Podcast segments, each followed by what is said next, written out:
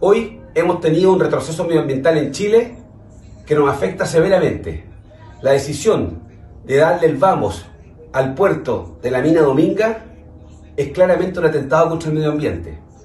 Esto es no entender un gobierno que se niega a aceptar la realidad del cambio climático, pareciera. Recientemente, en el día de ayer, conocimos que el cambio climático no es una moda, la amenaza que implica, ni es una exageración, es una realidad que nos va a afectar como humanidad. Y por eso se requiere abordarlo tanto internacionalmente como domésticamente en Chile.